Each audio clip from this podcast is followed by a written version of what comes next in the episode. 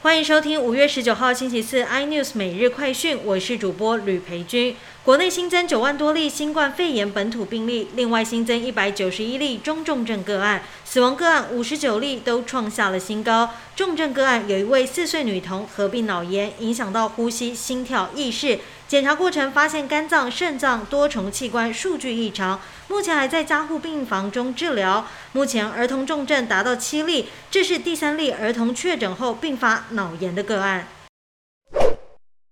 北韩爆发严重的新冠疫情，尽管南韩与美国表态愿意提供疫苗等医疗药物，但平壤当局却连续四天已读不回。传言指出，北韩派出三架高丽航空货机飞抵中国沈阳，运载医疗物资，目前已经抵达平壤，甚至有卫星相片拍到三架货机的身影。携命再回救援物资的货机是北韩最大规模的运输机 IL 七六，运载货物的重量为五十吨。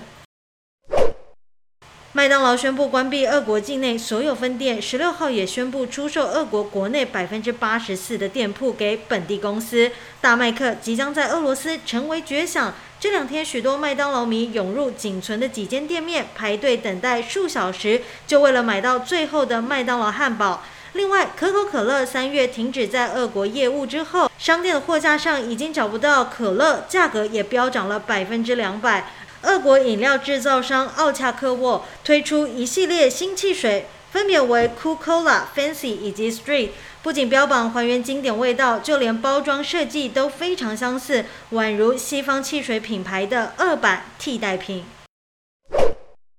因为疫情造成劳动力不足，供应链出现瓶颈，加上美国最大婴儿奶粉制造商雅培发现产品污染，大规模回收婴儿奶粉，导致全美各地大缺货，情形严重到国会两党都对总统拜登施压，拜登紧急宣布动用国防生产法，要求厂商加速生产，并授权从海外多进口奶粉，解决国内的物资短缺问题。